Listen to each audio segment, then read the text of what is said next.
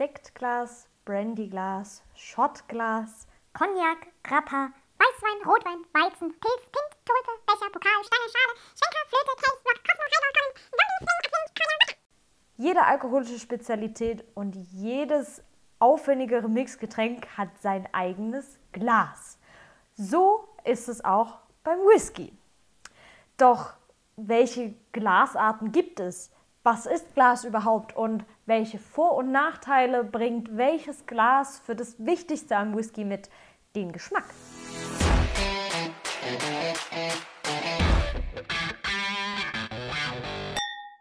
Diese Fragen versuche ich euch alle im heutigen Video zu beantworten, doch fangen wir am Anfang an.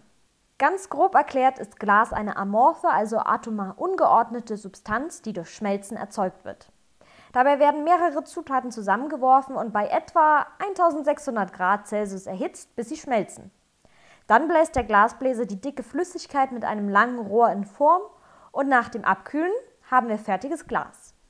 Wie ihr am Anfang von diesem Video gehört oder gesehen habt, gibt es die verschiedensten Arten und Varianten von Gläsern. Ich will mich heute mit den wichtigsten Whiskygläsern beschäftigen. Entsprechend lasse ich das klassische Saftglas, aus dem man natürlich auch Whisky trinken kann, einfach mal weg und befasse mich nur mit den tatsächlichen Whiskygläsern. Da gibt es zum einen den Tumbler, dann gibt es das Glencairn oder das Nosing Glas und das Tuath. Ich habe bei meiner Recherche die unterschiedlichsten Namen und Bezeichnungen und Varianten gefunden. Teilweise werden Nosing-Gläser mit Glencairn-Gläsern gleichgesetzt, teilweise nicht. Dann kommt es darauf an, langstielig, kurzstielig. Ich versuche euch das mal grob runterzubrechen. Das wohl bekannteste Glas ist der Tumbler. Der sieht aus wie ein Saftglas, ein bisschen in kurzer Form und äh, ist aus den meisten Filmen als sogenanntes Whiskyglas bekannt. Den gibt es in gerader Form, den gibt es leicht abgerundet, stärker abgerundet, in Diamantenform oder aber auch als Rocking Glas. Dann gibt es noch das Glencairn-Glas oder auch das Nosing-Glas. Es zeichnet sich vor allem durch seine Tulpenform aus. Das heißt, es ist sehr bauchig und die Öffnung oben ist schmaler als der Bauch. Das Ganze gibt es mit kurzem Stiel, mit langem Stiel, ganz ohne Stiel, mit nach außen gewölbtem Glasrand oder mit besonders breitem Bauch. Außerdem gibt es noch das Tuath, das ist ein relativ geradliniges Glas, ist dem Glencairn von der Form her aber grundlegend ähnlich. Dazu habe ich außerdem die Namen Bugatti oder auch Nosing-Glas gefunden. Ihr seht, ganz so eindeutig ist es dann doch nicht und es gibt, wie ihr an der Armada von Gläsern auf meinem Schrank sehen könnt, sehr, sehr viele Varianten davon. Ich habe mir jetzt mal so ein paar, die ich natürlich auch als Gläser da hatte, rausgegriffen und will natürlich die auch nicht nur erklären und erläutern und theoretisch präsentieren, sondern auch einen Whisky da drin probieren. Dafür habe ich mir den neuen Artback Wee Beastie geschnappt. Der Tobias von Moe Hennessy hat mir dafür extra ein kleines Sample zukommen lassen.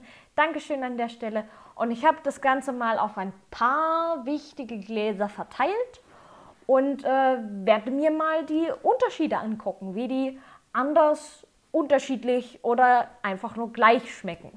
Den Artback Wee Beastie gibt es jetzt seit April 2020 für 37, 38 Euro im Handel. Ganz neues, äh, permanentes Mitglied in der Artback-Familie, ist fünf Jahre jung, ist nicht gefärbt, nicht gekühl gefiltert, stammt aus Oloroso und Sherry Hogsheads und ähm, jetzt muss ich ganz schnell auf das Fläschchen gucken. Hat 47,4 Volumenprozent Alkoholgehalt. Und ähm, ja, ich bin sehr, sehr gespannt, denn bisher haben mir eigentlich alle Standardabfüllungen von Artback ganz gut gefallen, die ich probiert habe. Ähm, mag ich sehr, diese Brennerei.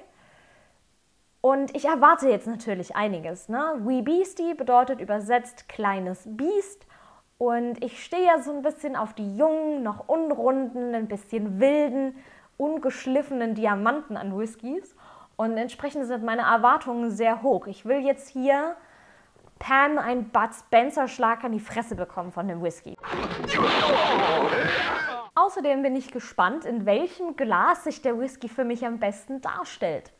Ich fange einfach mal an mit dem Glencairn oder dem Nosing-Glas. Es ist besonders auffällig durch seine Tulpenform, das heißt, es ist sehr bauchig in der Mitte und die Öffnung ist schmaler als der Bauch vom Glas. Das hat den Vorteil, dass ähm, an den Whisky nicht so viel Sauerstoff ran kann, das heißt, er oxidiert nicht so schnell und die ähm, Geruchsmoleküle kommen ja in, in gewissem Maße aus dem, aus dem Glas raus und verteilen sich nicht einfach und fliegen nicht an meiner Nase vorbei, sondern sind ziemlich zielgerichtet auf meine Nase und auch auf meinen Mund dann am Ende.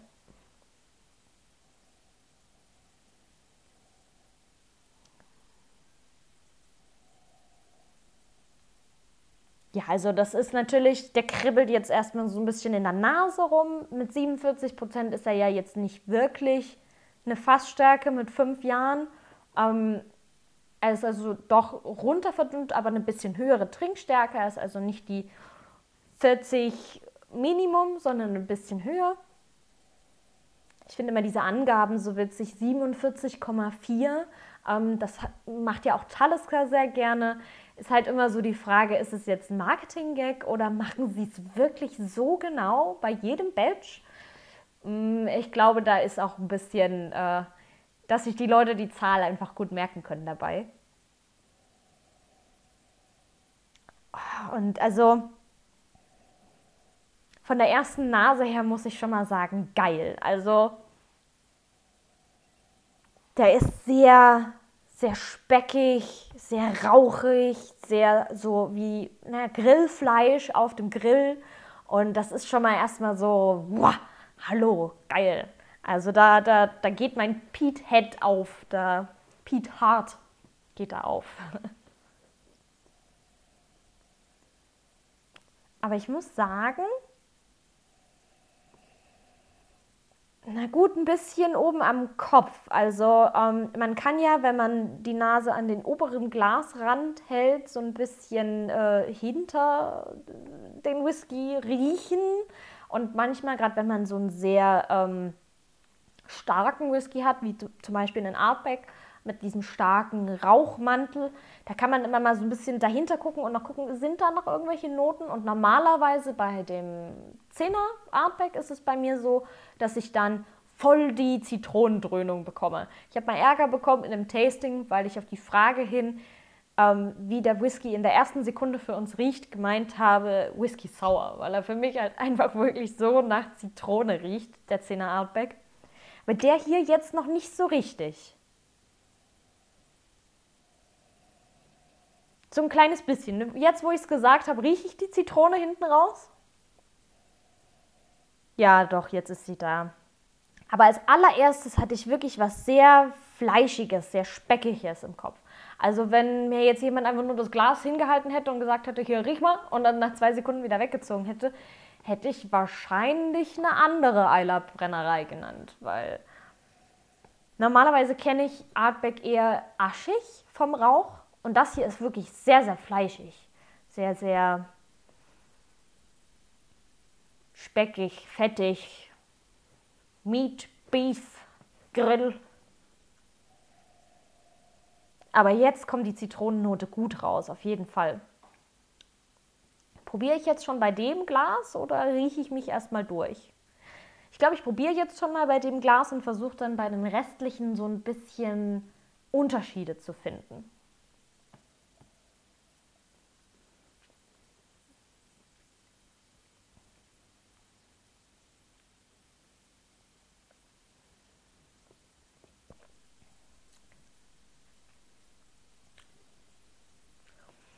Also generell ist der erstmal ziemlich geil.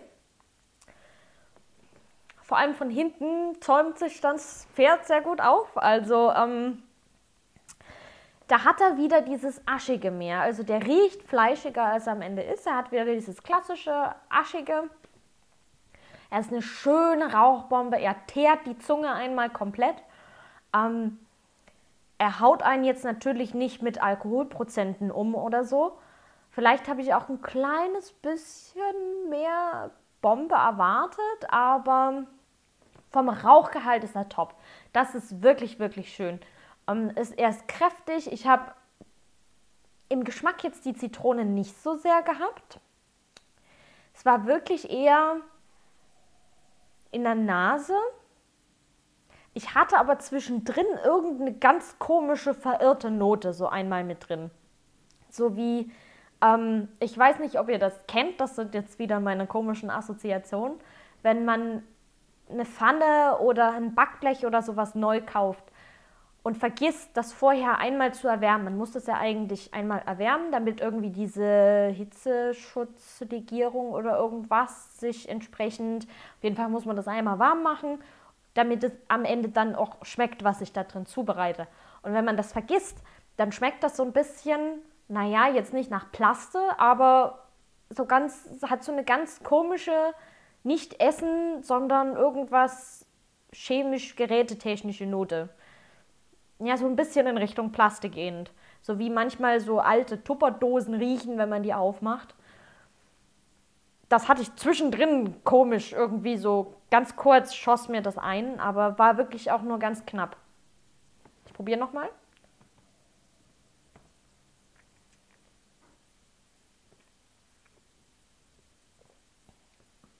Am Anfang finde ich, merkt man das Sherry fast schön. Da habe ich richtig so eine Jetzt hatte ich dieses komische nicht. Vielleicht äh, habe ich jetzt quasi das Glas einmal durchgewärmt und jetzt schmeckt es gut. Ähm, aber er ist recht mild, finde ich. Also am Anfang hatte ich, wie gesagt, schön ein bisschen dieses süße Sherryfass. Dann raucht er so ein bisschen durch hinten. Aber jetzt auch nicht mega, mega heftig. So, dann muss man beim Glencairn-Glas natürlich darauf achten, dass der Bauch nicht zu groß ist. Denn der kann da kann dann quasi wieder zu viel Sauerstoff, zu, da haben die Moleküle wieder zu viel Platz und dann können die sich wieder geschmacklich verdünnisieren. Ähm, Moleküle müssen an einer kurzen Kette gehalten werden, habe ich mir sagen lassen.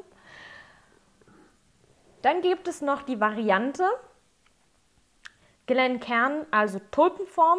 Ich würde das jetzt einfach mal Nosing Glas ist, finde ich, so ein allgemeiner Begriff, passt aber sehr gut darüber. Das Glenkern ist, finde ich, diese spezielle Form mit dem, mit dem kurzen Stiel, während das Nosing-Glas eben alles, was auch so ein bisschen anders geformt ist, mit beingrifft. Das ist jetzt meine Definition.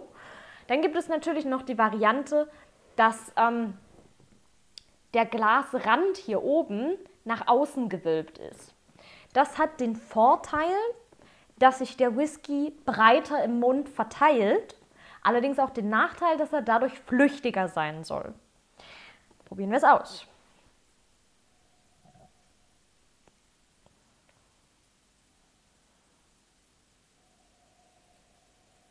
Er riecht auf jeden Fall nicht ganz so intensiv wie in dem anderen Glas.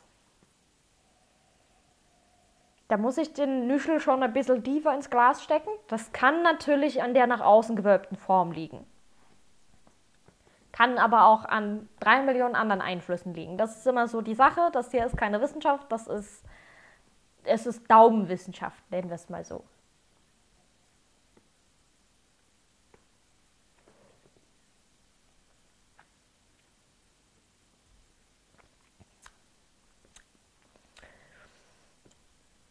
Geschmacklich ist er genauso intensiv, würde ich sagen.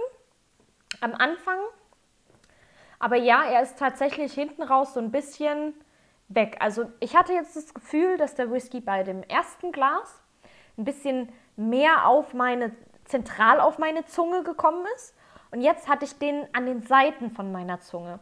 Die Zunge hat ja verschiedene Geschmacksbereiche. Da haben wir ganz vorne haben wir süß, dann haben wir weiter hinten salzig, ganz hinten haben wir sauer, ganz hinten in der Mitte haben wir bitter und zentral auf der Zunge ist Umami. Umami ist quasi herzhaft, könnte man jetzt so platt gesagt mal beschreiben.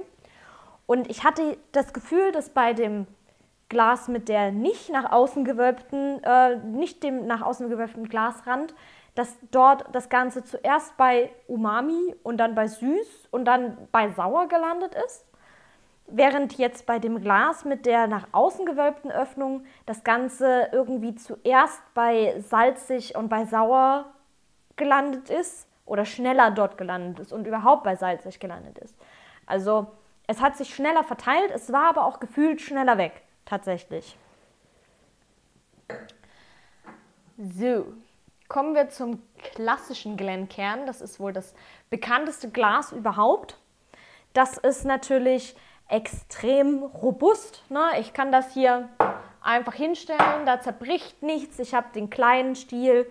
Ähm, das liegt sehr gut in der Hand. Das ist in der Regel spülmaschinenfest, wird deswegen extrem viel auf Veranstaltungen und Events verwendet, weil es auch nicht schlimm ist, wenn das mal umfällt. Das geht nicht sofort kaputt. Ähm, es hat damit, finde ich, auch einen sehr bodenständigen Eindruck. Das ist ja auch so ein bisschen, da kann man ja auch sehr viel spielen, auch als Brennerei oder als Tasting-Veranstalter mit. Wenn ich jetzt zum Beispiel einen bodenständigen Whisky servieren will, dann nehme ich eben so ein Glas oder ein bisschen einen nicht groberen, aber so ein bisschen robust, naturbelassenen, würde ich zum Beispiel eher in so einem Glas servieren als einen eleganten Whisky, der kann dann in einem hochstieligen Glas zum Beispiel serviert werden. Ähm, auf jeden Fall äh, auch hier wieder die Tulpenform vorhanden. Und äh, ein Vorteil oder Nachteil ist natürlich, dass man das Glas sehr in der Hand hat. Ähm, dadurch erwärmt sich der Whisky zu einem gewissen Maße auch in meiner Hand. Vor- und Nachteil deswegen, wenn ich in einem sehr kalten Raum bin oder den Whisky aus einem sehr kalten Raum geholt habe oder draußen ein Tasting mache und das Glas in der Hand halte, hat das natürlich den Vorteil, dass es den Whisky ein bisschen anwärmt. Wenn der quasi unter Trinktemperatur ist, ist dann ein Glencairn-Glas dafür sehr gut geeignet.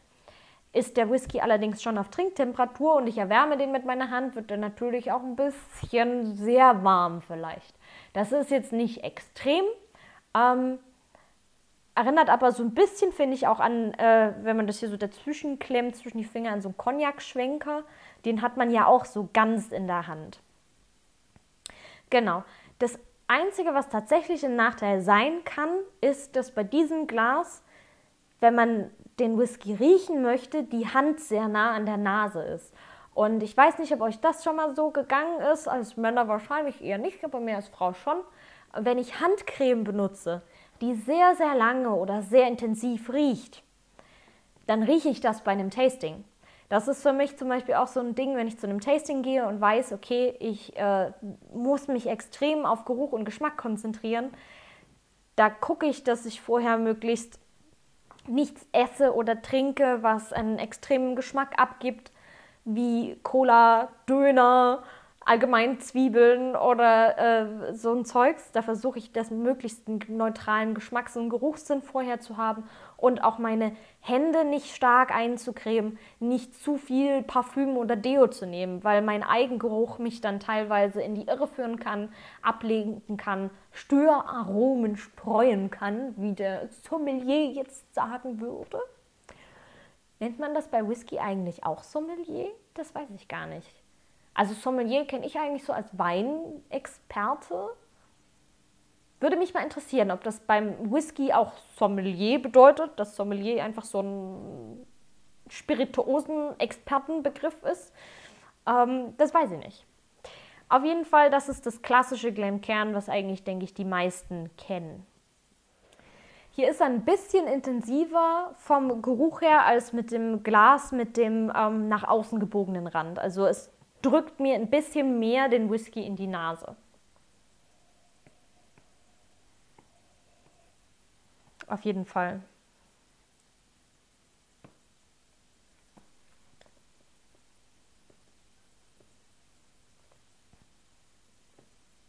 Und er ist jetzt zentraler gelandet und es ist tatsächlich so, dass der dadurch irgendwie länger im Mund bleibt, weil der eben nicht sich gleich im ganzen Mund verteilt. Ich hatte das Gefühl, bei dem anderen Glas mit der, mit der breiteren Öffnung oben, dass der dort äh, sehr, sehr den, den ganzen Mund eingenommen hat und sofort dieses haptische Gefühl vermittelt hat, dieses weiche, schön, äh, nicht cremige, aber so ölige von dem Whisky, hat der super verteilt. Das hatte ich jetzt hier nicht. Der platscht wirklich einmal mit so einem Bauchklatscher auf der Zunge auf, ähm, ist dadurch aber geschmacklich breiter aufgestellt. Also ich habe jetzt zwar so ein bisschen, ich merke noch genau, wo der aufgeditscht ist, aber er verteilt äh, den Geschmack irgendwie dadurch besser. Und ich habe auch das Gefühl, das kann natürlich auch an allen möglichen anderen Dingen liegen, dass er aber nicht so schnell verfliegt wie jetzt bei dem mit dem etwas breiteren Bauch. Also er ist jetzt immer noch sehr intensiv, wo der andere dann so ein bisschen nachgelassen hat bei dem Glas mit dem breiteren Bauch.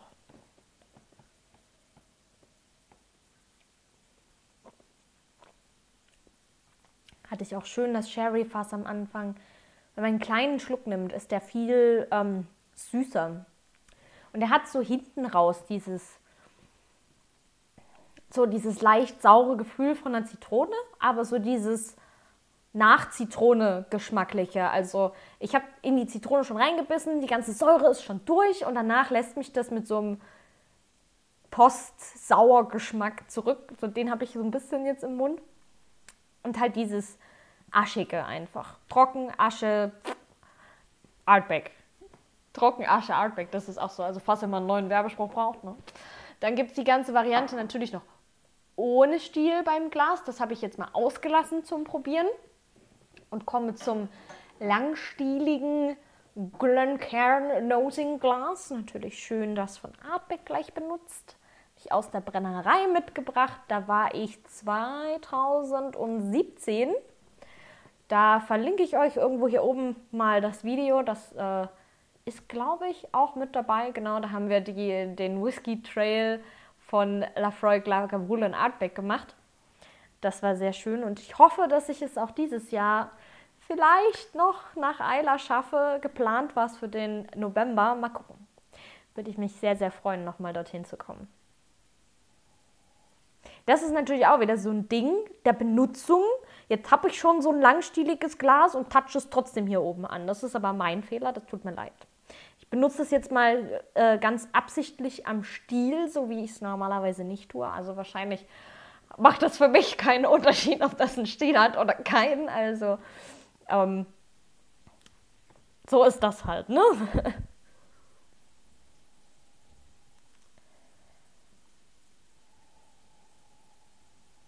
Ja, also der riecht jetzt nicht sonderlich anders als bei dem kleinen Kern mit, äh, mit äh, kurzem Stiel. Das kann aber, wie gesagt, auch daran liegen, ich habe jetzt keine Handcreme drauf.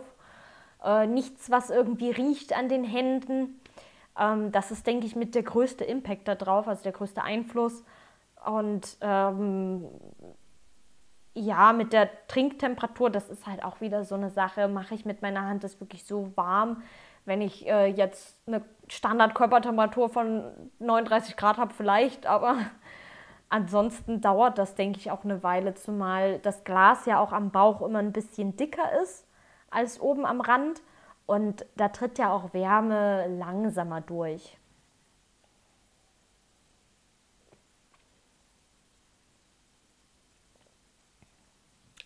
Auch hier schön intensiv, am Anfang süß, dann wird er rauchig. Es ist ein, es ist ein guter Artback, er gefällt mir. Also er ist jetzt nicht die Offenbarung.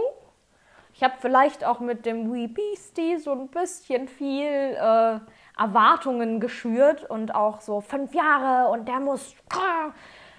Ich habe zum Beispiel bestimmt schon mal davon erzählt, es gibt einen Etrodauer, nein, einen Balechin, also einen rauchigen Etrodauer, ähm, straight from the cask. Also das ist eine Serie, da nehmen die den so aus dem Fass, wie er ist, füllen ihn in eine Flasche, fertig. Und da gibt es einen im Bordeaux Cask aus dem Jahr 2018 habe ich den probiert. Und der hat, nee, 2019 sogar.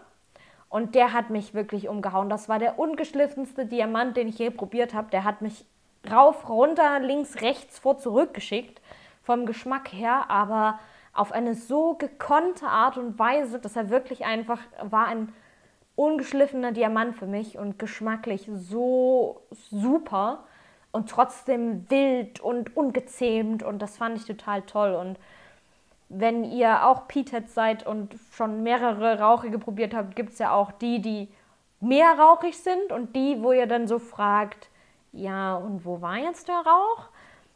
Und er tendiert momentan noch so ein bisschen dazwischen für mich. Also er ist nicht so rauchig, wie ich ihn erwartet hätte bei dem Alter und äh, dem Namen.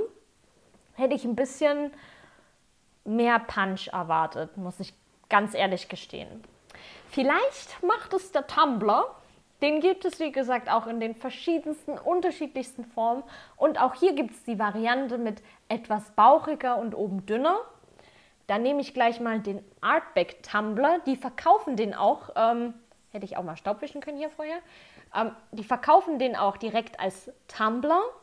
Ich finde aber von seiner Form her, hat der total was von so einem Glenkern ohne Stiel. Das ist eben genau das Ding. Es ist am Ende doch nur ein Glas.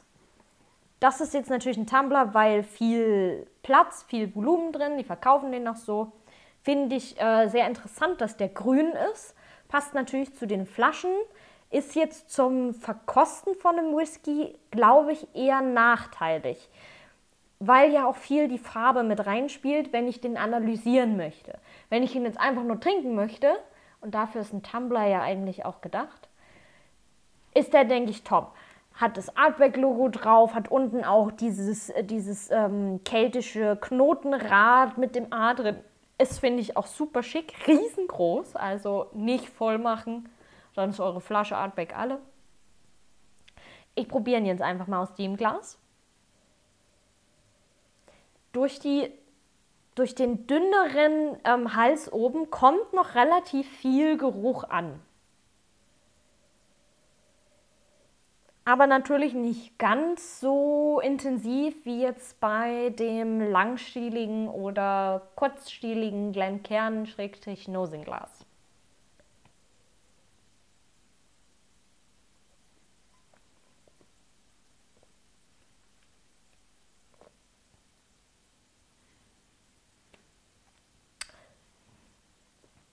Witzig.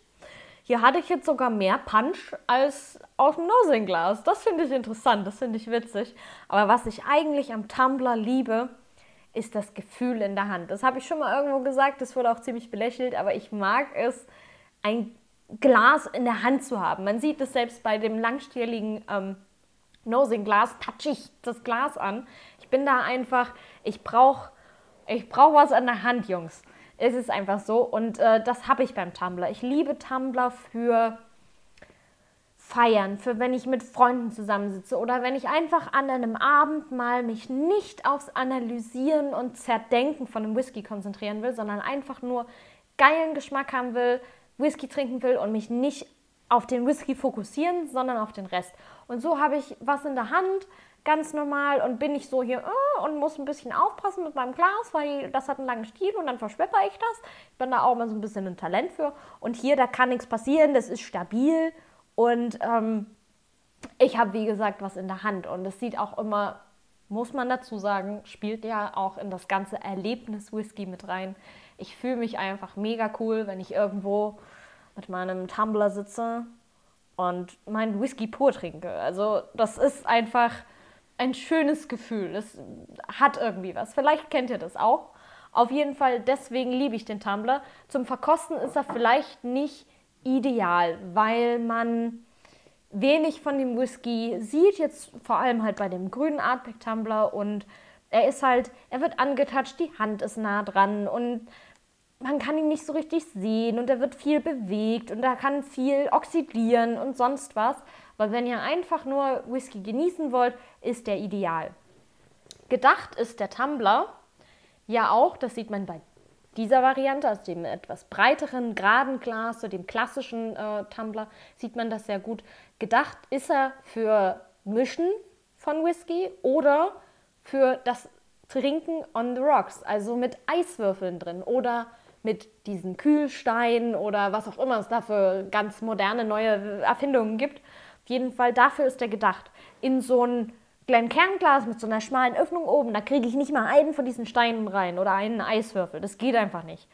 Und ähm, das funktioniert mit so einem Tumbler super. Es gibt Menschen, die trinken ihren Whisky gern on the rocks. Es gibt Whisky, der schmeckt nur on the rocks. White Walker. Und ähm, genau, also dafür ist das einfach super geeignet. Es wird viel Bourbon on the rocks getrunken.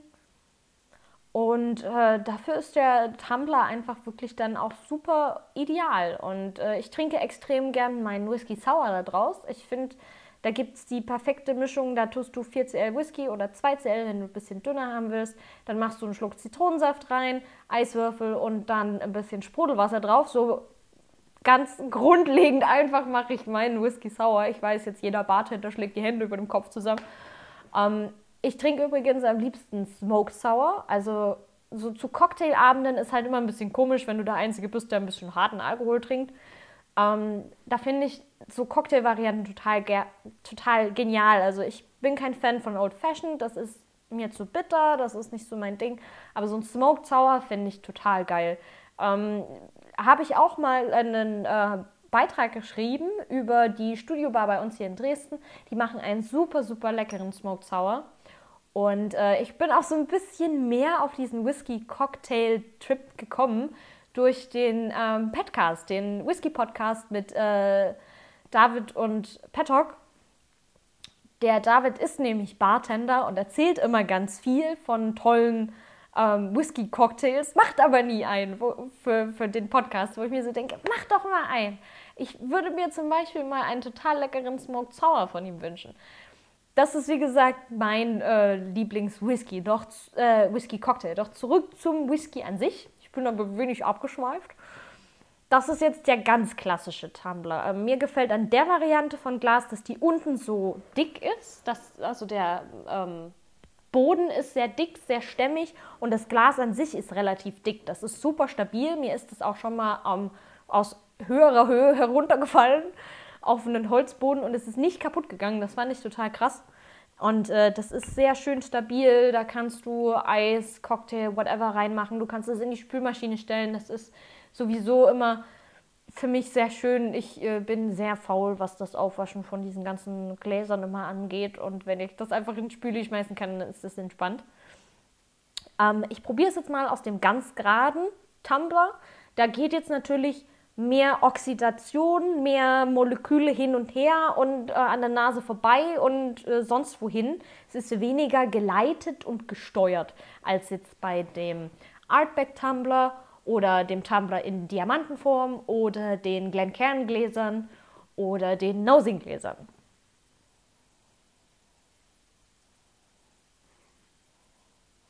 Es ist auch total komisch, an so einem Tumbler zu riechen, weil ich das gar nicht gewohnt bin, weil ich den immer nur so ja, toll, aber hinder.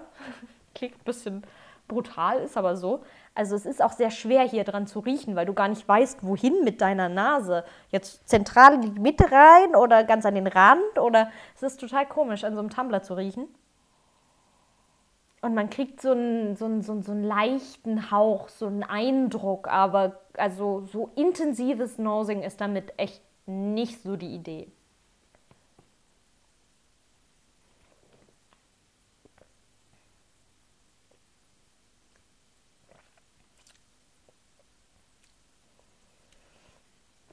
Verteilt sich trotzdem super breit im Mund. Also das muss man wirklich sagen. Da hat mich ein bisschen das äh, Glas mit dem nach außen gebogenen Rand am meisten enttäuscht, weil dort ist irgendwie alles weggeflogen. Also das sieht total genial aus, aber es ist irgendwie, der Geruch ist verflogen leicht und der Geschmack war super schnell weg.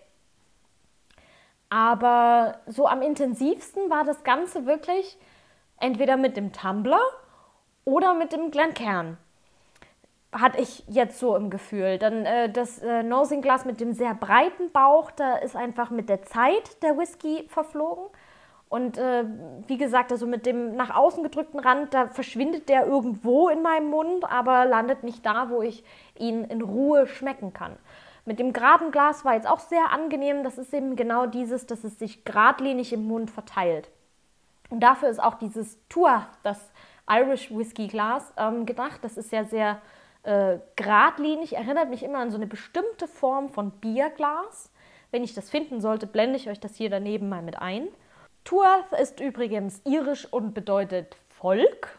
Und das ähm, ist speziell für den irischen Whisky konzipiert worden und hat halt auch die Idee dahinter, dass der Whisky zentral auf die Zunge geleitet wird und man dort ihn in Ruhe und intensiv und genau da geradlinig schmecken kann. Und genauso ist es von der Nase her arrangiert. Also ja, es fehlt einfach nur dieser, dieser Bogen da drin und ansonsten ist es eigentlich ähnlich zu einem Glencairn ähm, zu der Tulpenform, die charakteristisch für ein Nosing Glas ist. So nenne ich das jetzt einfach mal. Deswegen würde ich ein Tuath auch als Nosing Glas bezeichnen. Und ähm, ja, also ich persönlich habe keinen Star. Ähm, ich kann es mir aber vorstellen, dass es besonders für irischen Whisky gut geeignet ist, weil der ja immer in der Regel sehr mild, sehr leicht und äh, sehr dezent ist und äh, sehr, sehr ähm, helle Aromen einfach hat und sehr fein ist. Und äh, dafür braucht man natürlich auch ein Glas, in dem man sehr genau riechen kann und sehr ähm, geradlinig auch auf den Whisky geführt wird und der nicht irgendwie nach links und rechts abhauen kann. Dafür ist das, denke ich, ganz gut geeignet. Ich glaube aber auch, dass man problemlos einen irischen Whisky aus einem Glencairn oder anderweitigen Nosing-Glas oder auch aus dem Tumbler, meinetwegen auch aus dem Rotweinglas trinken kann.